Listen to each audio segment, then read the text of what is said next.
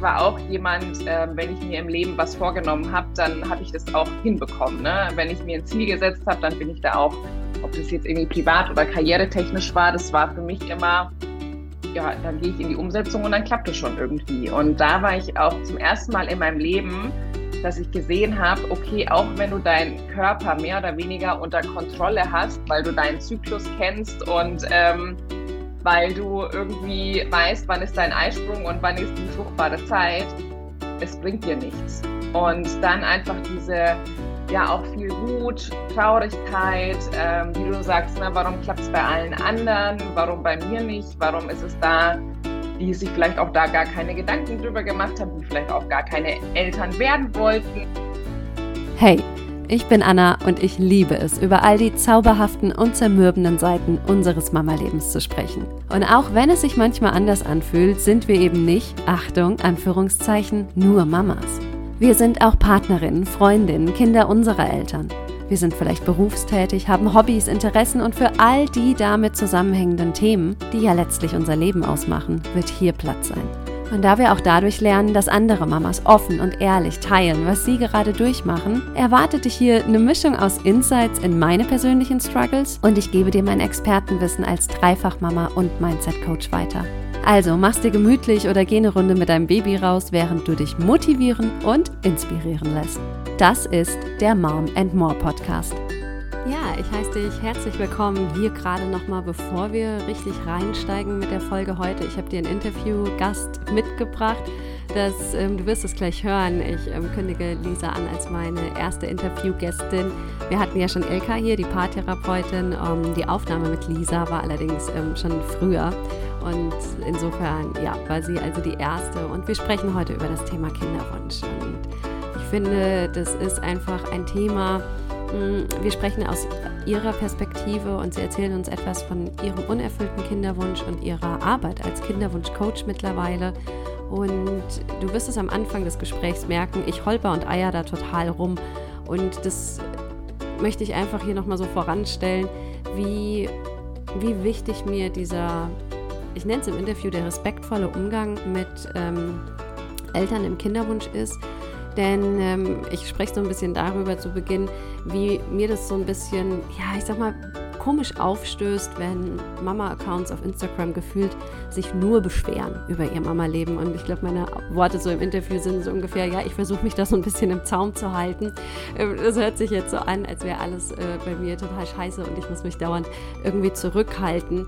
Ähm, es ist vielmehr so, dieses im Zaum halten, ich versuche häufig, und das ist dir bestimmt aufgefallen, auch diese schwierigen Seiten nicht in einem immer positiven Licht oder so darzustellen, sondern ich mache mir dennoch häufig Gedanken darüber, wie ich das darstelle. Also wenn ich Texte schreibe, wie ich das, wie ich das zum Ausdruck bringe. Denn ich finde schon, dass wir ähm, nicht in sowas geraten sollten, dieses Denken, ähm, ich darf mich nie beschweren, weil schließlich ähm, sind da draußen so viele Mamas, die nur darauf warten, ähm, ein Kind zu bekommen und all diese Struggles durchzuleben. Das, ähm, darum geht es gar nicht. Das, das bringt in meinen Augen auch gar nichts. Für mich ist es wichtig, dass jeder Mensch und auch eben wir Mamas darüber sprechen soll, können, darf, ähm, wenn gerade etwas herausfordernd ist. Ich finde, die Art und Weise, wie man das macht, ähm, ist am Ende ausschlaggebend, glaube ich, ob sich, ähm, ja, ob das ein Maß und auch eine Art und Weise hat, die irgendwie trotz allem rüberbringt, dass man sich dieser wundervollen Aufgabe, die man da eben wahrnimmt, der Care-Arbeit, bewusst ist oder eben nicht. Und ähm, ja, das wollte ich dir einfach gerade zu Beginn des Interviews einfach nochmal so mit auf den Weg geben. Das hast du ja bestimmt auch schon festgestellt und ich glaube, ähm, deswegen bist du vielleicht auch hier im Podcast und vor allen Dingen bist du deswegen auch bei Instagram, weil du bei mir natürlich auch mitbekommst, dass ich Herausforderungen als Mama zu bewältigen habe. Also ja, da. Aber es ist die Art und Weise, wie ich für mich beschlossen habe, damit umzugehen.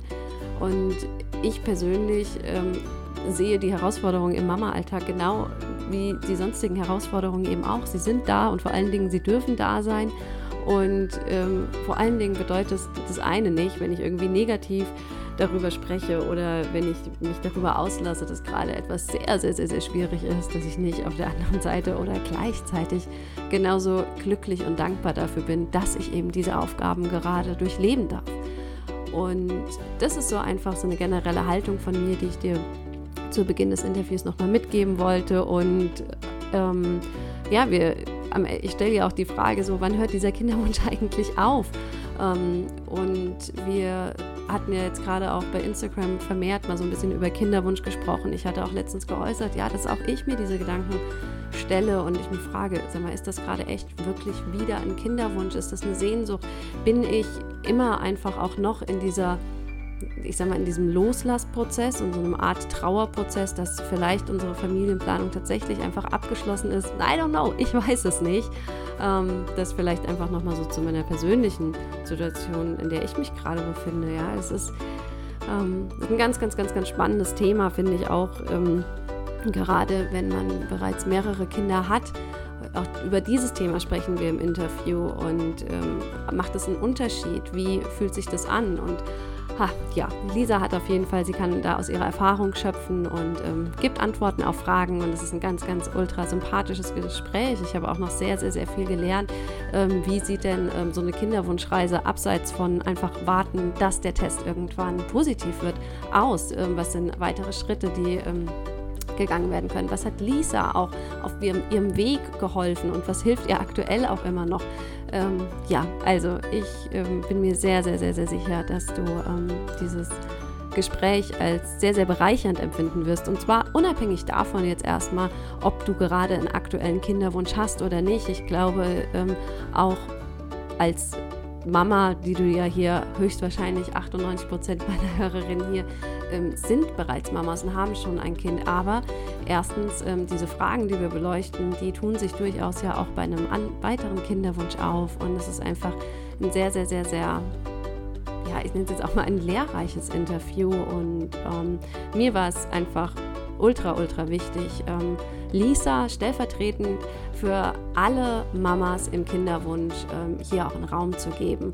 Und ich weiß, du kennst es bestimmt, ich bin totale, ähm, habe immer Friends schon geschaut, diese Serie, ja, habe das geliebt, schaue da immer gerne mal noch wieder rein. In letzter Zeit total selten, das ist glaube ich jetzt schon echt Monate her, muss ich sagen.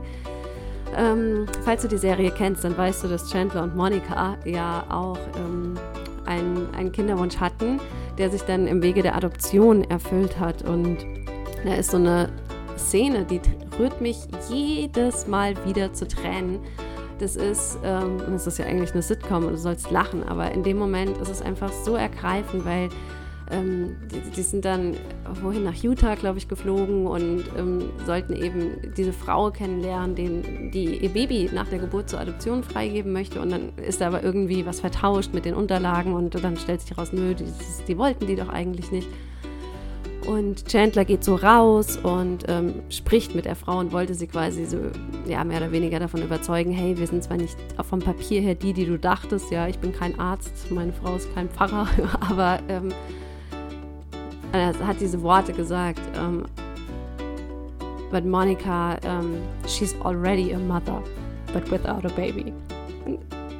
ja, du hörst, es ist, ich weiß nicht, call me crazy, aber ich kann dieses Gefühl, glaube ich, Gott, ich will mir gar nichts anmaßen, in dem Sinne, dass ich das nachvollziehen kann, eins zu eins, aber ich ähm, kann mir sehr, sehr, sehr, sehr, sehr gut vorstellen, wie sich das anfühlen muss, wenn du einfach so darauf eingestellt bist und das ein so, so großer Wunsch von dir ist, Mama zu werden, Eltern zu werden und der sich einfach nicht erfüllt. Und ich finde diese Bezeichnung, sie ist eine Mama, sie hat aber noch kein Baby.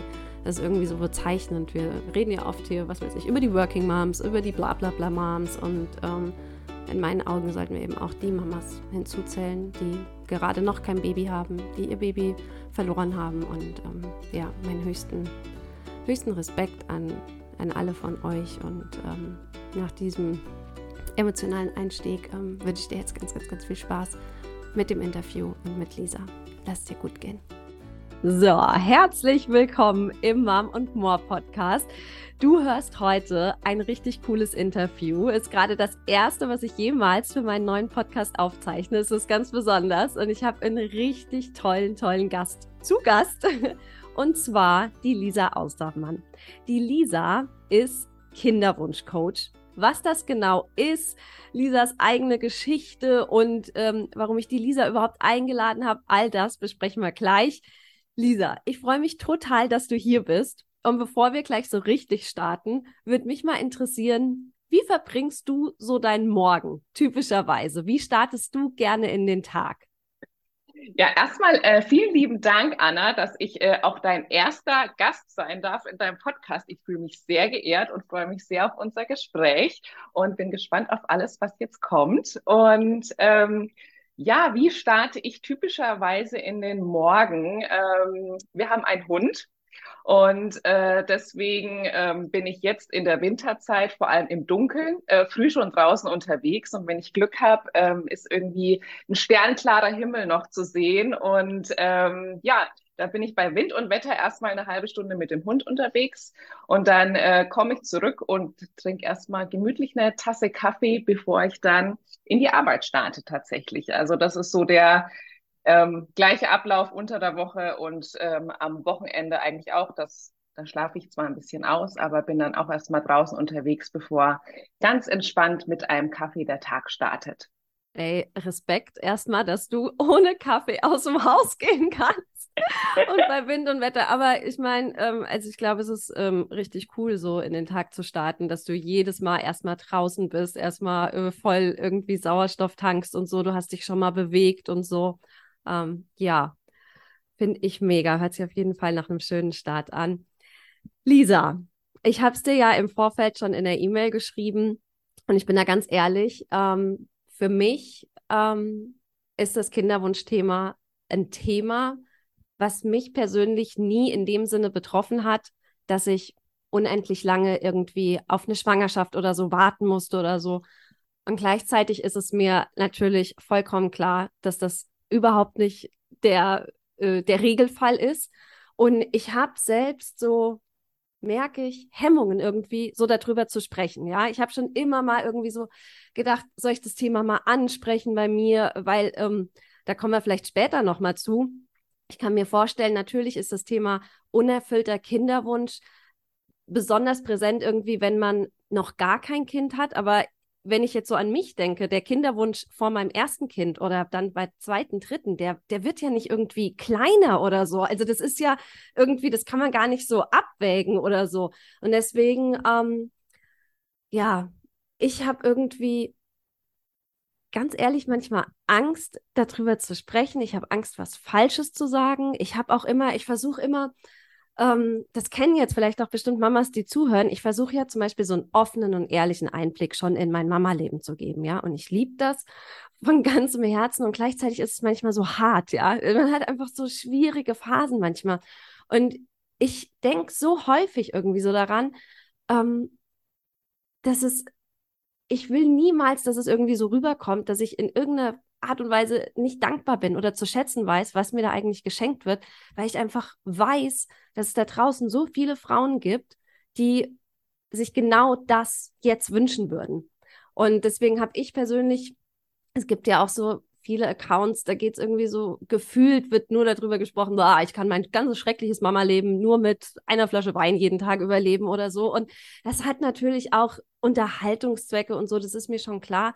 Aber mir persönlich ist irgendwie so aus Respekt den Kids, den eigenen Kindern gegenüber, aber eben auch all den Frauen und Eltern oder Paaren, die versuchen, Eltern zu werden gegenüber, versuche ich da irgendwie, ja, mich im Zaum zu halten. Du weißt, was ich meine, Lisa. Mhm. Und meine erste Frage ist einfach an dich. Wie wärst du bereit, uns so ein bisschen was von deiner eigenen Kinderwunschgeschichte zu erzählen und kannst gerne dann auch den Schlenker machen, uns dann auch gleich zu Beginn schon mal so mitnehmen, was du eigentlich beruflich machst und ähm, nimm uns da doch einfach mal mit so ein bisschen on board. Würde ich mich total freuen. Ja, sehr gerne.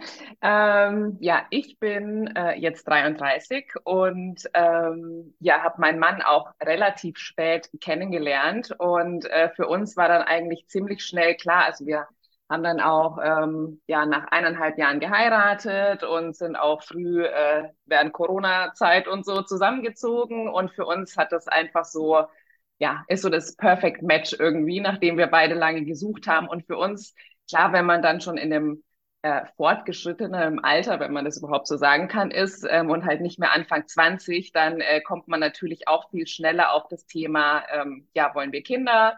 Also klar, das war für uns von Anfang an klar und ähm, ja, so jetzt äh, sind wir dann verheiratet, wollen wir dann auch nicht mal damit starten. Und ähm, für uns war das eh klar, okay, wir haben jetzt erstmal nur eine kleine standesamtliche Hochzeit. Äh, das war damals halt nicht anders möglich wegen Corona und so weiter. Und dann haben wir ähm, uns entschieden, auch schon ein bisschen vorher quasi in die aktive Familienplanung einzusteigen. Und äh, am Anfang denkt man ja, ja, das ist doch das Natürlichste der Welt. Also ähm, das wird ja auch dann demnächst irgendwie klappen. Und ähm, ja, man stellt sich das ja dann auch alles schon so vor, wie das ist mit einer Familie und wie geht dann vielleicht auch das Leben weiter und wie würden wir uns organisieren. Also man kommt dann ja schon in dieses Tagträumen irgendwie rein, was ja auch total schön ist. Und ähm, ja, es hat sich dann rausgestellt, dass es doch irgendwie nicht so einfach möglich ist. Und ähm, am Anfang ist man natürlich noch total motiviert und es macht ja irgendwie auch Spaß und ist aufregend und so. Und ähm, ja, aber so nach äh, halben, dreiviertel Jahr fängst du dann halt schon an, irgendwie auch so zu zweifeln, ob da irgendwas jetzt vielleicht nicht so ganz stimmen könnte.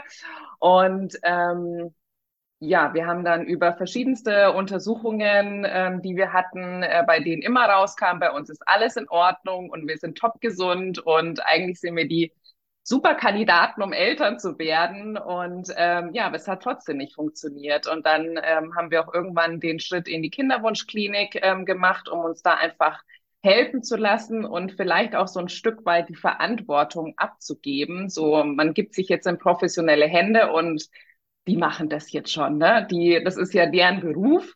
Also werden die das wohl hinkriegen, dass wir jetzt auch ein Kind kriegen.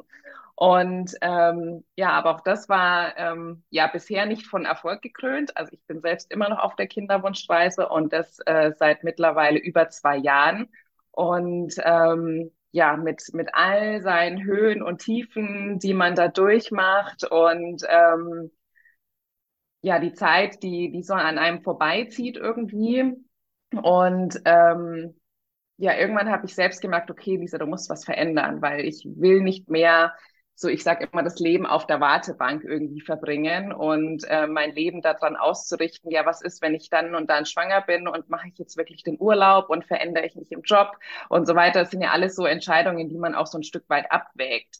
Und äh, irgendwann habe ich mir gedacht, nee, das, das kann es nicht sein und ich will auch nicht, dass das Thema so mein Leben bestimmt. Und ähm, dann habe ich tatsächlich selbst äh, ein Coaching gemacht ähm, bei der lieben Sandy Urban, die ähm, äh, ja auch Kinderwunschcoach ist. Und ähm, ich habe aber parallel schon selbst eine Ausbildung gemacht zur systemischen Beraterin, die insgesamt zwei Jahre gedauert hat. Aber man kann sich, das weißt du vielleicht auch, ne, man hat ein gewisses Wissen und man hat gewisse Methoden, aber man kann sich einfach nicht selbst coachen. Ne? Das funktioniert einfach nicht.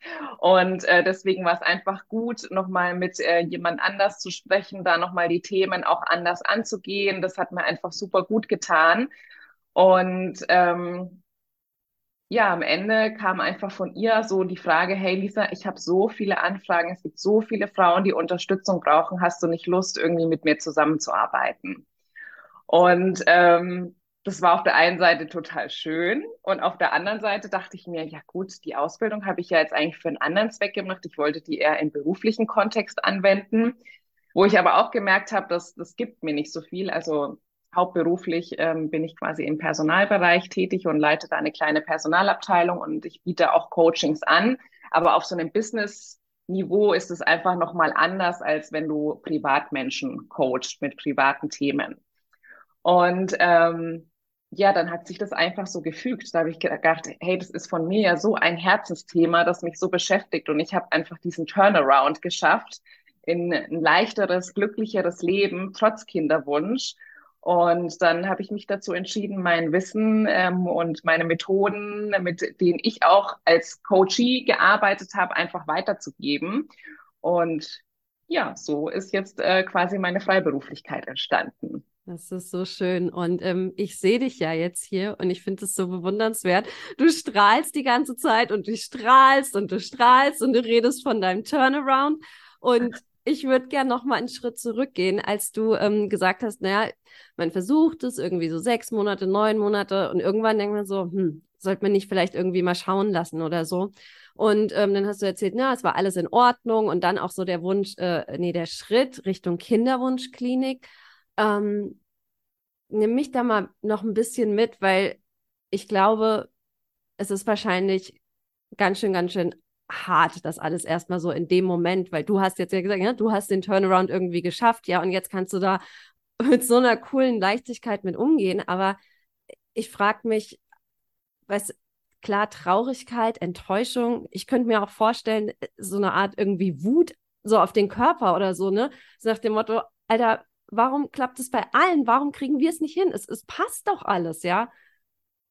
Was, mhm. Kannst du ja. da noch mal ein bisschen was erzählen? Also definitiv, also auch dieses Unverständnis dem Leben gegenüber. Also klar habe ich irgendwann verstanden, okay, du kannst nicht alles irgendwie beeinflussen. Also das Leben und den Tod, das kannst du einfach nicht selber steuern und selber planen. Und ähm, ich war auch jemand, ähm, wenn ich mir im Leben was vorgenommen habe, dann habe ich das auch hinbekommen. Ne? Wenn ich mir ein Ziel gesetzt habe, dann bin ich da auch, ob das jetzt irgendwie privat oder karrieretechnisch war, das war für mich immer ja, dann gehe ich in die Umsetzung und dann klappt es schon irgendwie. Und da war ich auch zum ersten Mal in meinem Leben, dass ich gesehen habe, okay, auch wenn du deinen Körper mehr oder weniger unter Kontrolle hast, weil du deinen Zyklus kennst und ähm, weil du irgendwie weißt, wann ist dein Eisprung und wann ist die fruchtbare Zeit, es bringt dir nichts. Und dann einfach diese ja auch viel Wut, Traurigkeit, ähm, wie du sagst, ne, warum klappt es bei allen anderen, warum bei mir nicht, warum ist es da, die sich vielleicht auch da gar keine Gedanken drüber gemacht haben, die vielleicht auch gar keine Eltern werden wollten oder die irgendwie einen Lifestyle haben, wo du die Hände überm Kopf zusammenschlägst ne, und wie du denkst, ähm, ohne das jetzt werten zu wollen, aber denke, wo du nicht weißt, sind die überhaupt ähm, reif für ein Kind? Und äh, ja, ich habe für meinen Teil ja auch so viel an mir gearbeitet und ähm, so manchmal dieses, warum habe ich jetzt das nicht verdient? Oder warum ähm, meinst das Leben jetzt nicht einfach mal gut mit mir? Und ähm, denkt sich, ach stimmt, ja, die Lisa ähm, und ihr Mann, die sind jetzt da irgendwie, die sind durch so einen harten Weg gegangen, jetzt ist mal an der Zeit, dass die auch dran sind. Also so dieses, ja, nach dem Warum zu fragen, bringt einen einfach nicht weiter, aber das auch so zu verstehen und bis man an diesen Punkt kommt, dauert es einfach. Ja. Ja, ja.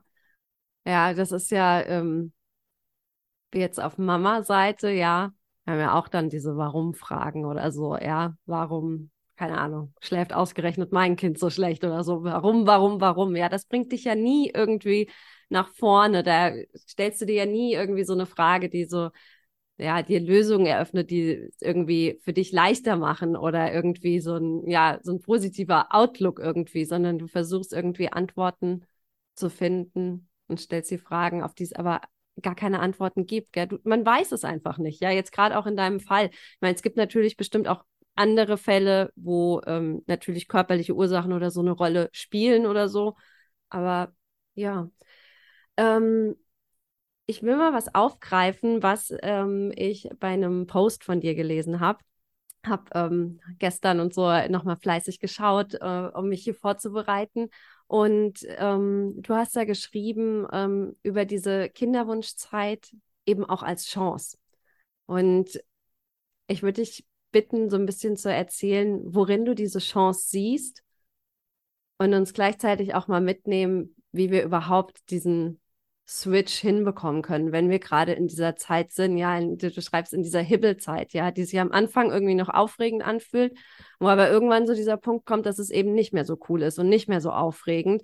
Und wie man das dann hinbekommt von, das ist alles so scheiße auf Deutsch gesagt, ja, zu diesem Nee. Und ähm, wird vermutlich, na, ich lass dich mal erzählen. Sag mal, Lisa.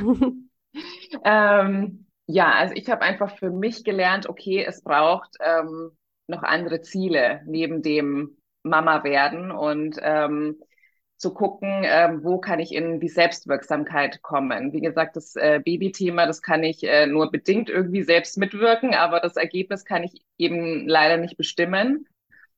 Aber zu gucken in anderen Lebensbereichen, okay, wo kann ich wirklich selbstbestimmt meine Zukunft auch gestalten, ohne dass ich in diesem Loch festhänge, wo irgendwie alles darauf hofft, äh, Mama zu werden und das Leben daran auszurichten, sondern zu gucken, was kann ich mir selbst noch für Träume erfüllen, was äh, gibt es noch an Plan B sozusagen. Und ähm, für mich hat sich dann eben ziemlich schnell das Thema ähm, Coaching mit herausgestellt. Das war aber auch das Thema Reisen, ähm, wo ich am Anfang auch dachte, ja, soll ich jetzt wirklich eine Fernreise buchen? Was ist, wenn ich dann schwanger bin? Und wo ich mir dann auch dachte, ja, Bullshit. Also mach das einfach, weil ähm, selbst wenn es dann so sein sollte, dann wird sich auch immer eine Lösung finden, ähm, dass man stornieren kann, umbuchen kann oder irgendwas anderes. Es gibt ja dann für alles immer eine Lösung. Und deswegen habe ich einfach für mich geguckt, wo sind noch bei mir Themen, die ich jetzt ähm, gerne auflösen möchte. Das war zum Beispiel auch das Thema Kontrolle.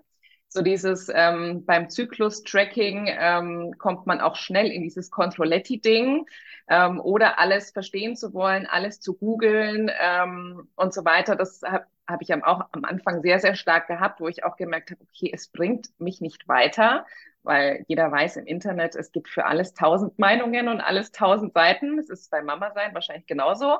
Und ähm, wo ich jetzt auch einfach froh bin, dass ich dieses Thema angehen konnte, weil wenn ich jetzt andere Mütter sehe, die, ähm, die das gleiche Thema haben und die natürlich ihre Kinder auch nicht kontrollieren können. Und äh, ich meine, es ist einfach ein, ein anderer Mensch mit seinem eigenen Charakter, wo man seine Kontrolle auch nur sehr bedingt äh, ausüben kann.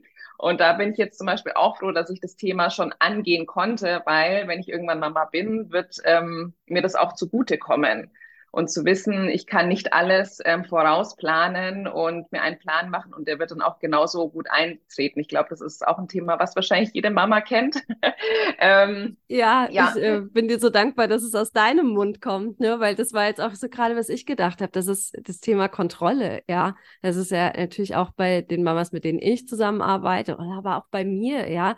Und das, ähm, da muss ich natürlich auch erst reinwachsen, ja. Du hast da so deine Vorstellung und ähm, als Mama siehst du dann irgendwie so, das ist ein typischer Tagesablauf mit Baby, ja, und dann ähm, fütterst du und dann wickelst du und dann gehst du raus und dann ist Mittagessen und dann spielt ihr und dann denkst du, du hast dann da dein Baby und du merkst, es ist so fernab von diesen komischen Schemas und du hast aber auch noch so viel oder ich glaube, da neigen halt einfach so viele Frauen, Mamas Menschen auf dieser Erde dazu. Wir wollen halt gerne kontrollieren und dieses loslassen können und ähm, zu erkennen, ne, wo, wo kann ich tatsächlich kontrollieren und ähm, wo kann ich mitgestalten, wo kann ich aktiv irgendwie was beitragen und wo bringt es mir einfach so viel mehr loszulassen. Aber das ist natürlich, ähm, das ist ein Prozess und gerade jetzt in einem Kinderwunschthema natürlich auch, auch schwer und bestimmt nicht einfach. Und wahrscheinlich geht es nicht von heute auf morgen, sondern ist bestimmt auch einfach so ein Prozess, auf den man sich aber auch einlassen kann. Ja, definitiv. Und auch was du am Anfang gesagt hast, dass dieses, dass das Mama-Sein auch nicht immer das ist, wie man sich es vielleicht vorgestellt hat, ähm, dass der Mama-Alltag auch anders ist. Das ist einfach auch so wichtig ähm, für uns zu wissen, weil natürlich ähm, dadurch, dass es ein Herzenwunsch, Herzenswunsch ist von jeder äh, Frau, die einen unerfüllten Kinderwunsch hat, irgendwann das zu erleben. Aber ich vergleiche es immer mit, viele Frauen denken, das ist dann so dieser Fünf-Sterne All-Inclusive ähm, ja, wo man dann, äh, wo jeder rein möchte. Aber so die, die Frauen, die einen unerfüllten Kinderwunsch haben, haben irgendwie kein Ticket dafür. Aber wenn man mal hinter die Kulissen schaut, ist es vielleicht gar nicht immer dieses Fünf-Sterne-Luxus-Resort, ähm, sage ich mal, ja im bildlichen Sinne. Nö, ist Und eher so Camping ohne Ja, genau. genau. Manchmal. Und einfach ähm, ja, und auch da die Zeit jetzt einfach genießen zu können. Also ich denke mir auch ganz oft, ähm, und das empfehle ich auch meinen Klientinnen zu gucken, was kannst du wirklich jetzt genießen, also am Wochenende auszuschlafen oder ähm, wenn man abends doch mal irgendwie feiern ist, dass es egal ist, wann du am nächsten Tag aufstehst. Also ja, oder Fernreisen zu machen oder was auch immer das für, für jede Einzelne sein mag, aber das auch dann wirklich noch, ähm, ja, einfach bewusst auch zu genießen. Ja. Aber auch das ist ein Prozess, ja. Das ist sehr interessant. Also ich erkenne ganz, ganz viele Parallelen hier. Also dieses Wenn-Dann-Denken zum Beispiel auch, ja die deine Kinderwunschmamas, die denken, wenn ich dann erstmal Mama bin, dann ist alles gut, dann ist alles toll, ja. Die Mamas, die ein Kind haben, die denken sich, ach, wenn mein Kind erstmal im Kindergarten ist, wenn äh, erstmal, weiß ich nicht, mein Partner auch den nächsten Elternzeitmonat nimmt oder so, dann wird alles leichter, dann wird alles leichter. Aber es wird es nicht. Und sehr, sehr interessant auch ähm, das Thema, was du angesprochen hast, mit eigenen Zielen und Träumen abseits vom Kinderwunsch. Und es ist genau das auch, was ich immer mit meinen Mamas in meinen Coachings bespreche. Wir, es ist, ich glaube, auch alle, mit denen ich zusammengearbeitet habe, die sind, oder wir sind alle mit Leib und Seele Mama, ja. Und aber trotzdem irgendwie so zu erkennen, es gibt, selbst wenn du Mama bist, es gibt auch einfach noch ein Leben abseits der Kinder oder du bist eben auch nicht nur Mama. Du bist nicht nur Mama. Ich persönlich sehe es so, ich lege das Mama-Sein nicht ab, wenn ich an die Arbeit gehe oder so, ja. Und ich, ich bin halt einfach immer Mama und irgendwie ist es schon so, ich würde sagen, so der stärkste Anteil von, ja, meinen Teilen, meiner Identität. Das ist schon sehr, sehr, sehr, sehr prägend. Aber trotzdem ist da einfach noch so viel Raum für so viel mehr. Und ähm, das, ja, da habe ich gerade habe ich gerade drüber nachgedacht, wie, wie ähnlich es doch dann irgendwie ist, obwohl ähm, so unterschiedliche Sachverhalte, so unterschiedliche Sachverhalte. Ähm, wir haben jetzt ganz viel erstmal über die Kinderwunschmamas gesprochen und was bei denen da so los ist. Lisa, du hast ja auch gesagt, du bist ähm, verheiratet, glücklich verheiratet. Ähm, ich kann mir vorstellen, ähm, dass das sowas natürlich auch ähm, für eine Partnerschaft einfach nicht leicht ist, vielleicht sogar eine Riesenherausforderung sein kann und super belastend. Da wäre ich dir dankbar, wenn du uns da vielleicht aus deiner eigenen Erfahrung oder von deinen Klientinnen ein bisschen erzählen kannst, was das mit einer Partnerschaft ähm, machen kann. Ja, steigen wir doch da erstmal ein. Mhm. Ähm, ja, ist auch ein super wichtiges Thema und ähm, wird oft auch so ein bisschen vernachlässigt. Ähm, Kann ich kurz einhaken, Lisa, dass ich es nicht vergesse? Und dann wollte ich nämlich noch fragen, ob du auch mal so aus Männersicht per se dieser unerfüllte Kinderwunsch, weil ich glaube, ähm, wenn ich an unerfüllten Kinderwunsch denke, ich denke automatisch an die, die Mama, die eben noch kein Kind hat, aber ähm, wenn wir jetzt mal so klassisch denken, ne? aber ich, ich lasse dich reden, Lisa. Ja, ähm, genau. Also es wird tatsächlich, ähm, ja, alle denken beim Thema unerfüllten Kinderwunsch erstmal an die Frauen. Ähm, und Männer sind deswegen auch so ein Stück weit unterrepräsentiert bei dem Thema, obwohl sie natürlich äh, genauso zu 50 Prozent ähm, dazugehören.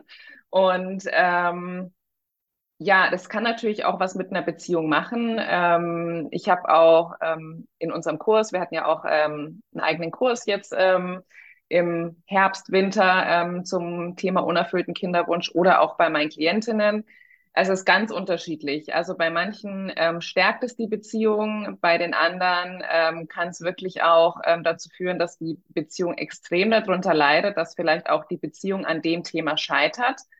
Kann mhm. tatsächlich auch sein, natürlich je nachdem, welche Geschichte man hat und ähm, ja, welche Kompromisse man auch bereit ist einzugehen oder ob man wirklich das gleiche Ziel hat tatsächlich.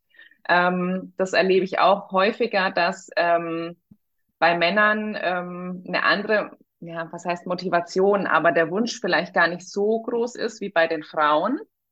Ähm, da habe ich jetzt zum Beispiel Glück, dass meinem Mann das Thema auch sehr, sehr, sehr wichtig ist und ich das Gefühl habe, dass es uns äh, eher auch nochmal zusammenschweißt und ähm, ja, wir da einfach die gleiche Einstellung und die gleiche Haltung haben. Also wir sind äh, beide so hoffnungslose Optimisten. Also wir, äh, wir geben da die Hoffnung irgendwie nie auf und sind da ähm, immer positiv gestimmt. Und wenn es dem einen schlecht geht, kann er den anderen aufbauen und genauso umgekehrt.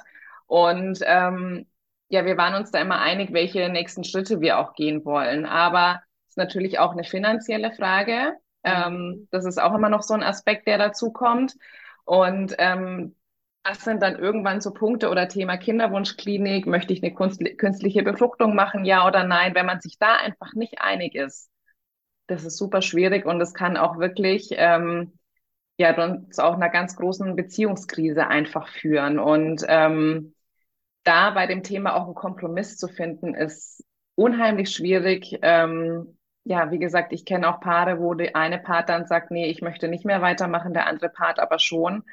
Und das sind dann natürlich Themen, ähm, wo man, glaube ich, dann zuerst mal vielleicht an der Beziehung arbeiten muss, bevor man sich nochmal dem Thema Kinderwunsch einfach widmet. Und was viele auch nicht wissen, also wenn man jetzt nach Statistiken reingeht, ähm, sind ähm, ganz oft auch die Männer der Verursacher in Anführungszeichen, also dass es einfach am Mann liegt, dass es nicht klappt. Und Frauen ähm, oftmals so drauf sind, dass sie erst bei sich den Fehler suchen oder die Ursache und ähm, dass Männer dann auch erst relativ spät dazukommen. Also wenn du in der Kinderwunschklinik bist, dann sowieso, ähm, aber dass Frauen immer erst bei sich suchen und die Schuld in Anführungszeichen, die es bei dem Thema nicht gibt, aber nur um es äh, verständlich zu machen, mhm. bei sich suchen. Und ähm, auch nicht jeder Mann ist dafür bereit zu sagen, ja, ähm, ich mache jetzt ein Spermiogramm und lass mal meine Männlichkeit untersuchen. Ne? Das ist mhm. ja auch dieses Thema ja. Fortpflanzung ist ja zutiefst männlich und ähm, verstehe ich natürlich auch ähm, die Angst, ähm, da vielleicht in seiner Männlichkeit irgendwie verletzt zu werden. Und ähm, ja, ich glaube, das ist so ein Thema, was, was ganz präsent auch für Männer ist und natürlich auch über ja, diese ganzen intimen Themen und Gefühle zu sprechen. Ähm, es ist nochmal ein neues Level für eine Beziehung auf jeden Fall. Aber auch das, wenn man es durchsteht, glaube ich, ähm, ich meine, wenn man Kinder hat, ist es die nächste Challenge, wo man sich nochmal anders kennenlernt. Aber ich glaube, wenn man das schon mal zusammen geschafft hat, ähm, hat man schon die nächste Stufe auf jeden Fall erreicht. Ja. Das glaube ich auch, ja, auf jeden Fall. Also ich glaube, das ist, du hast gesagt, ne, wenn ein Teil weitermachen möchte oder anderer ist quasi, weiß nicht, ob aufgeben das richtige Wort ist, aber einfach vielleicht zu sagen, zu beenden irgendwie, das ist wahrscheinlich so ein, ja, so das Ding, ne, woran wahrscheinlich Beziehungen dann auch zerbrechen können, wenn auf, bei einer Seite wahrscheinlich dann der Wunsch auch stärker ist oder noch fortdauernder ist. Ne? Ja, Wahnsinn. Ähm, Lisa, jetzt habe ich, ähm, du hast schon jetzt über, hast mal Kinderwunschklinik angesprochen und ähm, ich habe dir ja schon eingangs gesagt, ich habe einerseits einfach großes Interesse und auch den größten Respekt und ich habe aber auch Hemmungen, ja, und ähm, ich frage mich oder wie, wie genau läuft das eigentlich so ab? Ja, also klar habe ich schon mal Kinderwunschklinik gehört und so, ja, aber was, was passiert da eigentlich? Oder du hattest auch mal in einem Post geschrieben über die, die Behandlungen und wie kann ich das überhaupt mit meinem Job abtimen und so. Ähm, was sind das für Verhand äh, Verhandlungen, für Behandlungen, ne? Und was, was bedeutet es eigentlich, ja? Weil ich glaube, viele können sich mir eingeschlossen einfach noch so vorstellen, so einfach dieser ähm, dieser Wartezeit, diese Wartezeit und haben da so ein Bild von, wie das so sein könnte. Aber was es tatsächlich dann heißt, irgendwie so diesen nächsten Schritt zu gehen und äh, was, erzähl mal ein bisschen. Mhm. Ähm, also bei vielen ist es ja so, dass sie klar dann, wenn sie es länger versuchen, erstmal zu ihrer Frauenärztin gehen ähm, oder Frauenarzt natürlich ähm, und ähm, ich habe da aber schnell gemerkt, dass, ähm, zumindest war es bei mir so, dass sie natürlich keine Expertin jetzt auch auf dem Gebiet ist. Also klar, eine Gynäkologin, Gynäkologin muss ja auch so viele Themen abdecken. Ich meine, es ist wie bei einem Hausarzt, der ist auch nicht Spezialist für sämtliche Themen. Und ähm, dann hatte ich für mich eben entschieden, okay, ähm, ich möchte mit einem richtigen Experten sprechen. Und dann ähm, geht es eigentlich ganz klassisch los, ähm, erstmal mit ähm, Blutuntersuchungen, also dass die Hormone gecheckt werden ähm, und das auch zweimal im Zyklus, einmal in der ersten Hälfte, einmal in der zweiten Hälfte, um da einfach zu gucken, ähm, stimmen denn die Hormone, sind die in der richtigen Höhe, in der richtigen Menge vorhanden. Ähm, dann wird natürlich ähm, regelmäßigen Ultraschall gemacht, also auch ähm, ja vor dem Eisprung ähm, und nach dem Eisprung und am besten noch mal kurz vorher, damit man auch sieht, okay, hat man denn überhaupt einen Eisprung und ähm, sind da auch Eizellen vorhanden und wie viele? Und ähm, ja, das ist erstmal so der Einstieg. Und dann wird beim Mann natürlich auch ein Spermiogramm gemacht. Und äh, je nachdem, was dann dabei rauskommt, ist meistens ähm, so die Insemination, ähm, nennt man das, so der Einstieg. Das heißt einfach nur, dass quasi ähm, ja, Spermien gewonnen werden. Die werden dann nochmal aufbereitet und die werden quasi mit einer kleinen Kanüle dann ähm, der Frau eingesetzt sozusagen. damit äh, die Spermien schon mal näher an der Gebärmutter sind und so näher an, an dem Follikel sind, dass ja der Weg einfach kürzer ist sozusagen. Das ist so diese Einstiegsbehandlung. Ähm, ist auch kostentechnisch am günstigsten und auch so vom Aufwand her am geringsten. Und dann, ähm, wenn das aber nicht funktioniert oder weil zum Beispiel Spermiogramm zu schlecht ist, dann ähm, geht man eben direkt äh, zum, zu der künstlichen Befruchtung. Und da gibt's auch noch mal zwei Varianten. Das eine ist die IVF. Das heißt, ähm, Eizellen werden gewonnen und das ist ähm, dann meistens unter ähm, einer Hormonbehandlung. Das heißt, äh, du musst ja gewisse Tage vorher dir Hormone spritzen, damit natürlich möglichst viele Eizellen reifen. Und die werden dann ähm, ja bei einer OP entnommen. Und ähm, das passiert auch unter Vollnarkose. Also man ist 10 bis 15 Minuten dann unter Vollnarkose und dann werden die ganzen Eizellen entnommen. Und äh, die werden dann quasi vom Labor geprüft. Ähm, ja, welche sind, welche sind in Ordnung, welche kann man verwenden. Und bei einer IVF ist es dann quasi so, dass äh, Eizellen und ähm, ja, Spermien zusammengegeben werden und die befruchten sich dann quasi selber. Und bei einer ICSI, das ist nochmal die nächste Stufe, da ähm, ist jemand quasi im Labor händisch dabei, äh, die besten Spermien auszusuchen und dann ähm, Follikel und Spermium quasi zusammenzubringen und dass es quasi, ja, künstlich befruchtet wird tatsächlich mit, mit Menschenhand. Und ähm, ja, dann werden quasi noch die, die Eizellen beobachtet, also welche teilen sich, welche entwickeln sich weiter und dann kann man ähm, ja spätestens nach fünf Tagen sagen, welche sind jetzt von guter Qualität. Und ähm, dann wird quasi eine Blastozyste, nennt sich das dann, wenn es äh, an Tag fünf wäre, ähm, quasi bei der Frau wieder eingesetzt. Das ist dann ja eine Sache von fünf Minuten eigentlich und auch ohne Vollnarkose, ohne alles. Also das ist dann wiederum relativ unkompliziert. Genau, aber man hat sehr, sehr viele Termine und deswegen ist es auch jobtechnisch ähm, gar nicht so leicht zu timen manchmal, je nachdem, welchen Job man natürlich auch hat. Ja, ja super. Danke, danke für den Einblick. Ähm, in, in welcher Stufe bist du oder was habt ihr gemacht? Weil du hast ja jetzt zum Beispiel erzählt, dass bei euch von den, sag ich mal, körperlichen Voraussetzungen ist ja eigentlich alles in Ordnung. Wäre das dann aber trotzdem ein Fall, in dem man sagen würde, ähm, IVF wäre mhm. anzuraten oder könnte, könnte helfen? Genau, also wir haben auch mit diesen Inseminationen gestartet, weil es so dieses Einstiegsprogramm irgendwie ist. Ähm, aber weil du vorhin Verhandlungen gesagt hast, ähm, manchmal ist es tatsächlich auch eine Verhandlung mit dem Arzt, weil ähm, ja unser Arzt hätte zum Beispiel jetzt da ähm, wahrscheinlich noch zwei, drei Versuche ähm, auf diese Art und Weise gemacht. Aber ich habe gesagt, ähm, ich glaube nicht, dass es für uns einfach die richtige Methode ist. Also das mhm. ist wirklich eher, wenn man jetzt auch kein wirklich äh, gutes Spermiogramm hat, ähm, um den Spermien dann an den richtigen Ort zu helfen. Und ich habe gesagt, es ist für uns nicht die richtige Methode. Und ähm, wir hatten damit ja auch keinen Erfolg.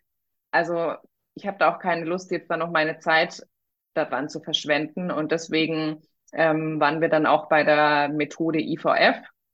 Aber es ist natürlich auch kein, kein Erfolgsgarant sozusagen. Ähm, das ist auch nach wie vor, glaube ich, für Ärzte so eine Blackbox, also dass sich ein Embryo ähm, wirklich einnistet und auch bleibt. Ich meine, klar, keiner kann in dem Moment den Körper der Frau scannen und gucken, was passiert da tatsächlich und was fehlt und oder was war nicht richtig, dass es, dass es eben nicht geklappt hat. Ich glaube, das ist auch für Ärzte noch so ein Mysterium. Genau. Mhm. Und ist das jetzt auch der Weg, den ihr weitergehen werdet oder? Ja, ja. Ähm, unser Gesundheitssystem äh, unterstützt drei Versuche. Also ähm, die Krankenkasse zahlt dann 50 Prozent. Und wenn es in den drei Versuchen nicht klappt, ist man tatsächlich dann Selbstzahler. Also das sind dann auch mehrere tausend Euro tatsächlich. Und ähm, dann ist es natürlich auch ähm, eine finanzielle Geschichte bei vielen Paaren. Wie viel kann man sich noch leisten? Ähm, manche gehen dann auch ins Ausland, weil sie sich, ähm, weil es da nochmal andere Methoden gibt, wo, wo man sich vielleicht nochmal einen anderen Erfolg ähm, verspricht. Genau, ja. Ja, Wahnsinn mit diesen ähm, finanziellen Aspekten auch, ne, dass es was anderen einfach so, ne, ermöglicht wird und ähm, ja. Ähm, ich würde gerne das Gespräch jetzt nochmal darauf bringen, was äh, ich gesagt habe. Ich habe Angst, mir die, die Finger zu verbrennen. Ich habe Angst, dass ich äh, ja was Falsches sage, irgendwie in Fettnäpfchen trete. Und vielleicht erstmal die Frage so überhaupt, ähm, ihr, ihr Kinderwunschmamas, gibt es da überhaupt, ob man das so pauschal sagen kann, wenn ich sage es einfach aus deiner Sicht, möchtest du darüber reden? Möchtest du angesprochen werden? Möchtest du, ähm, ne, dass es einfach angesprochen wird, natürlich im, im richtigen, jetzt nicht einfach so, weiß ich nicht, ne? Aber ähm, oder ist es was, was du lieber mit dir, mit deinem Partner alleine ausmachst und gerne auch schon mal so der Schlenker dahin, ob es vielleicht wirklich so ein paar absolute No-Go-Sätze einfach gibt, die andere ähm, Menschen, andere Frauen, andere Mamas sagen, ohne, und das will ich vielleicht auch mal gleich sagen, ohne vielleicht mit der Absicht zu verletzen, aber um einfach vielleicht so das Bewusstsein zu schärfen. Also ich muss ganz ehrlich gestehen, Lisa, vor fünf Jahren war ich eine der Mamas, die gerne gefragt hat, äh, und wollt ihr nicht auch mal Kinder bekommen? Also vielleicht habe ich nicht gesagt, nicht auch mal, aber so einfach so frei raus. Wollt ihr nicht auch Kinder haben? Wie sieht es so bei euch aus? Und ähm, ohne mir darüber bewusst zu sein, dass dieses Paar vielleicht schon ohne dass ich es weiß, ja, vielleicht im Hintergrund seit mehreren Jahren einfach verzweifelt versucht, ein Kind zu bekommen, schwanger zu werden, ja. Erzähl mal so ein bisschen. Also aus meiner Erfahrung auch von meinen Klientinnen ist es so, dass ähm, die meistens versuchen jetzt erstmal zu verschweigen oder dass es ähm, nicht auffällt ähm, weil es natürlich auch ein Thema ist, was äh, mit viel Scham ähm, behaftet ist für viele Frauen, so nach dem Motto, ich funktioniere irgendwie nicht, bei mir ist irgendwas nicht richtig, ähm, mein Körper kriegt es irgendwie nicht hin, ähm, ein Kind zu kriegen. Deswegen ist es für viele auch ein Schamthema und Scham ist ja eines der mächtigsten Gefühle überhaupt und ähm, deswegen versuchen es erstmal viele auch ja, einfach geheim zu halten oder nicht drüber zu sprechen. Ähm, ich habe aber auch die Erfahrung gemacht, dass es ähm, für viele eine große Erleichterung ist, wenn man ähm, mit den richtigen Menschen auch drüber spricht. Ähm, es gibt ja auch äh, die Kinderwunsch-Community und ähm, einfach auch Frauen, die sich gegenseitig verstehen und sich gegenseitig unterstützen können. Ähm, und da ist es für viele einfach so eine große Stütze, dass man nicht allein ist, weil am Anfang denkt man natürlich, dass man allein ist, weil es mhm. spricht ja niemand drüber. Von daher hat man ja auch das Gefühl, es gibt sonst niemanden außer einem selbst. Und ähm, ich habe das für mich auch gemerkt, weil natürlich ist es ganz normal, da, da kommen dann irgendwann die Fragen, ja, jetzt äh, bist du in einem gewissen Alter, ähm, du bist verheiratet, äh, du wirst doch bestimmt jetzt bald schwanger. Und ähm, klar, also wenn das jetzt irgendwie ein Kollege ist, mit dem ich irgendwie null Beziehung habe, äh, vor dem würde ich das auch niemals äh, ausbreiten, weil ich mir ja. denke, ähm, ja, das geht dich auch einfach nichts an. ja. Aber ähm, zum Beispiel im, unsere Familien wissen darüber Bescheid, weil ähm, die natürlich irgendwie auch hoffen, äh, vielleicht Großeltern zu werden oder äh, Tante oder Onkel. Und ähm, ja, natürlich ist das Thema dann auch immer wieder mal auf dem Tisch und ähm, deswegen es beschäftigt uns ja auch einfach und es ist ein Teil von uns und deswegen war es uns irgendwann wichtig, auch darüber zu sprechen und ähm, dass diese Fragen dann auch oder diese das sind manchmal gar nicht die direkten Fragen, aber manchmal auch diese so Kommentare diese oder so, so Kommentare oder wenn, wenn dann irgendwie andere kleine Kinder dabei sind und die Eltern sich vielleicht denken, ach, das hätten wir ja auch gerne, ne? so, dass wir auch gerne Enkel hätten, so dieses Unterbewusste, was man manchmal einfach so mm, spürt, ne? Ja, ja. Ähm, und deswegen war uns einfach wichtig, darüber zu sprechen. Und ich habe auch gemerkt, seitdem ich mich geöffnet habe, also klar, das ein, auf der einen Seite dadurch, dass ich jetzt natürlich in dem Bereich auch tätig bin, aber natürlich habe auch ich wiederum Freundinnen, mit denen, mit denen ich mich auf freundschaftlicher Basis austausche und dass es einfach super gut tut, ähm, wenn die einen verstehen, die den gleichen Weg mit einem gehen und ähm, man sich da einfach nicht groß erklären muss. Ne? Mhm. Ähm, ist vielleicht genauso wie für eine Mama, die es die Schlafmangel kennt und ähm, jemand anders, der das noch nie erlebt hat. Ne? Dann weiß man auch nicht, was das wirklich mit einem macht. Und ähm, deswegen tut es einfach gut. Ja. Ja, ja. Und, und so, Ja, nee, wollte es wahrscheinlich gerade aufgreifen, so ein paar No-Gos oder. So No-Gos, genau, äh, die gibt es natürlich. also so, ähm, ja, ich glaube auch, dass äh, Menschen da einfach in dem ersten Moment helfen wollen und selbst unsicher sind. Ähm, was sage ich denn jetzt in so einer Situation? Es ist wie wenn man, wenn es ist einfach grundsätzlich, wenn man über unangenehme Themen spricht, dann versucht man immer irgendwas zu sagen. Ähm, und ja, so Klassiker sind, ja, fahr doch mal in Urlaub oder ja, du arbeitest zu viel, du hast zu viel Stress, entspann dich mal oder ja, wenn du nicht drüber nachdenkst, dann passiert es auf jeden Fall. Ähm, hm. Ja, das ja, sind so, ja. oder ja, das sind so die Klassiker irgendwie, die natürlich niemandem helfen.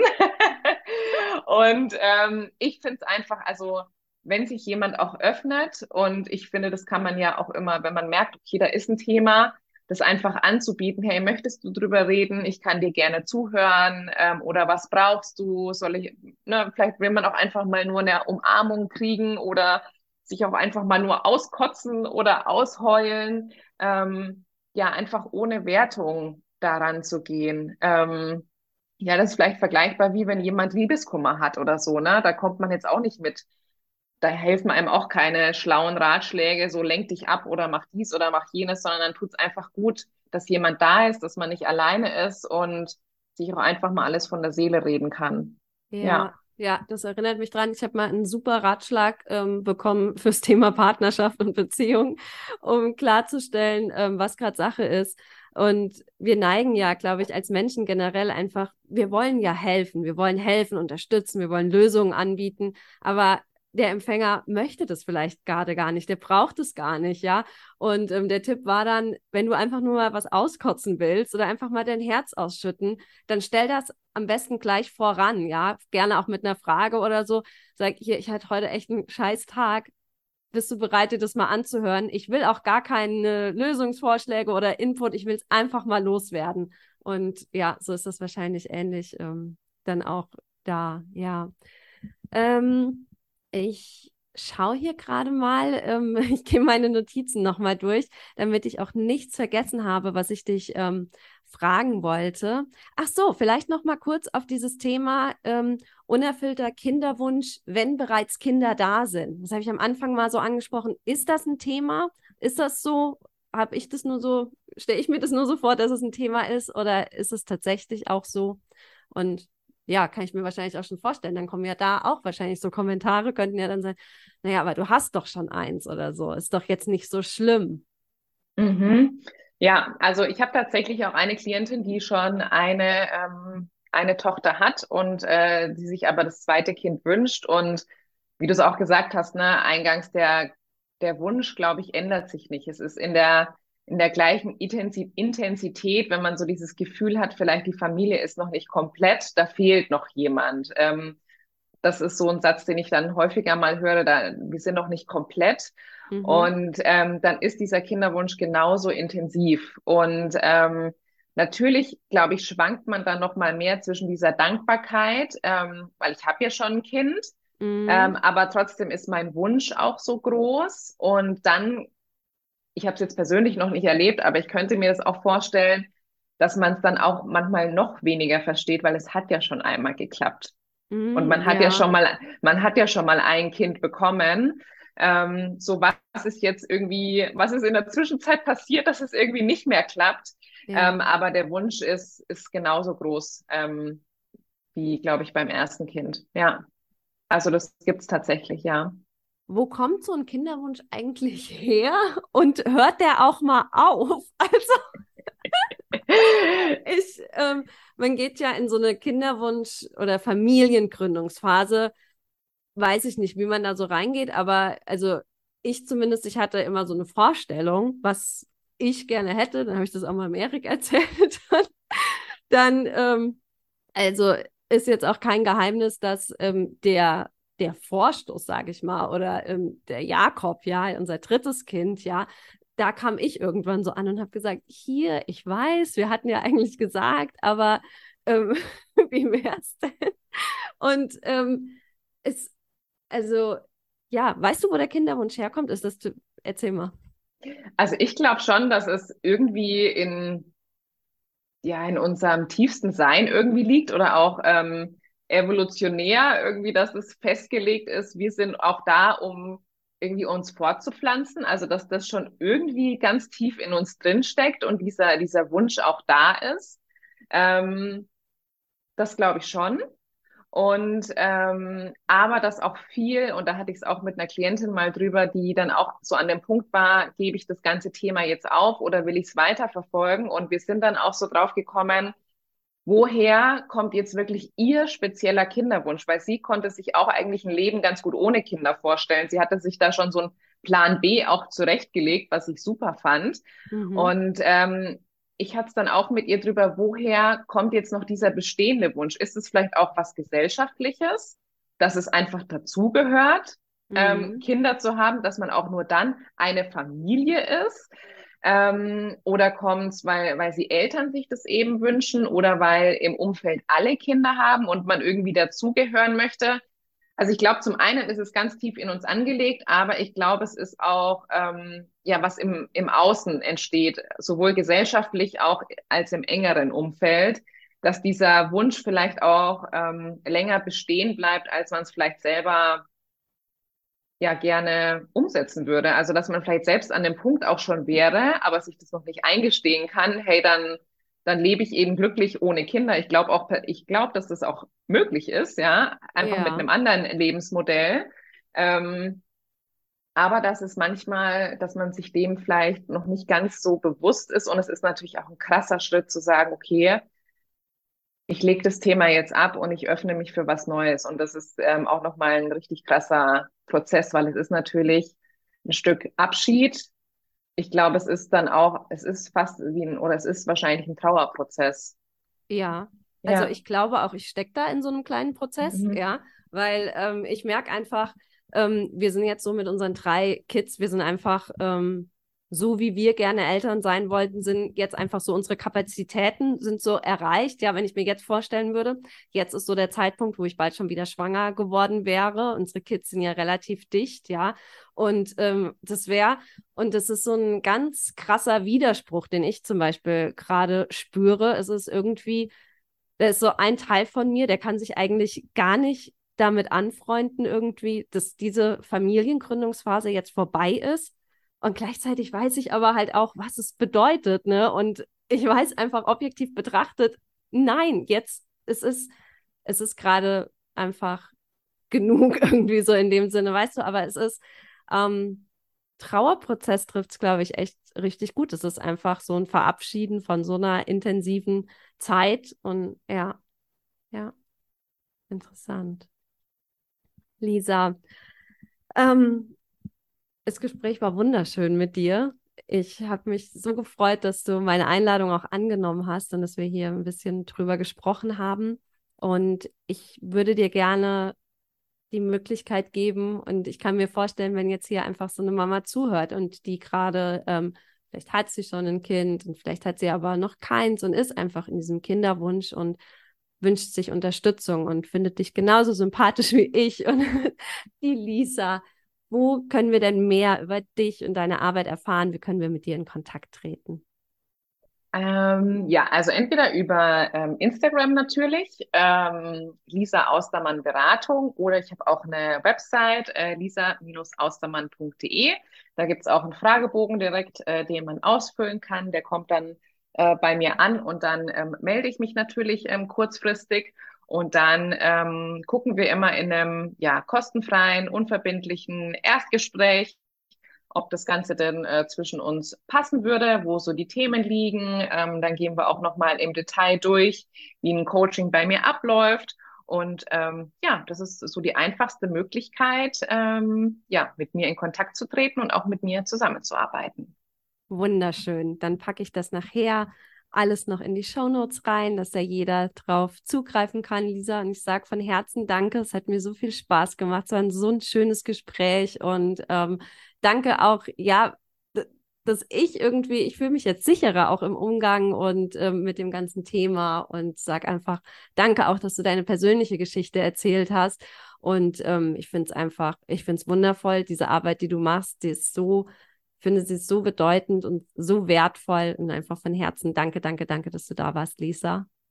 Ja, danke dir, liebe Anna, dass ich äh, zu Gast sein durfte in deinem Podcast. Und ich finde es super schön, dass wir ja so viele Parallelen auch gefunden haben in unserer Arbeit und auch in unseren persönlichen Themen. Und ähm, da sieht man ja auch durch diese Phase, durch die äh, Frauen im unerfüllten Kinderwunsch gehen, dass das jetzt ja nicht einmalig ist, sondern dass die Themen immer wieder kommen, aber man jetzt vielleicht auch einfach schon ein Stück weit gefestigter sein darf und ein bisschen vorbereitet ist auf das, was einen auch als Mama erwartet. Und das finde ich ähm, so unheimlich schön und irgendwie auch beruhigend. Das finde ich Finde ich einfach schön. Ja, also diese Parallelen, ähm, muss ich sagen, das war mir echt im Vorfeld so überhaupt nicht ähm, so bewusst, wie sehr Kinderwunschmamas und Mamas, die schon Kinder haben, da doch im selben Boot sitzen, ja. Also, ja, Lisa, mega schön. Danke dir. Gut. Ja, danke dir. Ciao. Tschüss.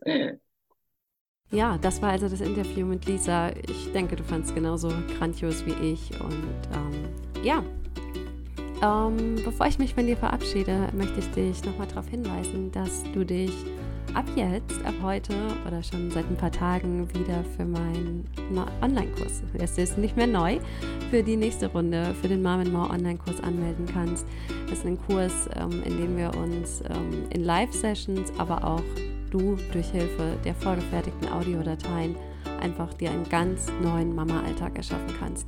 Ich habe die Module so gewählt, dass ähm, sie ja aufeinander aufbauen und dir alles mit an die Hand geben, was du brauchst, um so diesen Yeah, diesen Cut irgendwie so zu schaffen von, ich sage gerne so von, oh nee, zu Yeah, I got this. Ich finde, unser Mama-Leben ist mit Herausforderungen gewappnet, keine Frage. Und es ist so leicht, sich in so einer kleinen Negativspirale wiederzufinden. Und wenn du gerade so an einem Punkt bist, wo du dir so denkst, ey, nee, ich will so einfach nicht weitermachen, hast Lust auf so einen Fresh Start, dann lege ich dir von Herzen den Mom More Online-Kurs ans Herz. Ähm, wir werden im ersten Modul dich mal wieder daran erinnern, was für eine Kraft du eigentlich in dir hast und wie viel Macht, auch wenn du gerade noch nicht dran glauben kannst, dass sich irgendwie irgendwas zum Positiven verändern kann. Das kann es.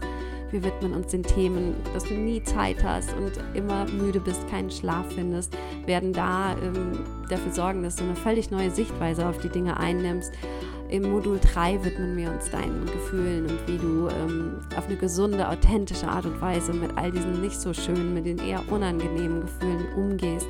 Und ähm, zum Abschluss ähm, im Modul 4 blicken wir ähm, in die Zukunft. Wir schauen hin, was sind eigentlich deine, deine ganz persönlichen Träume und Ziele.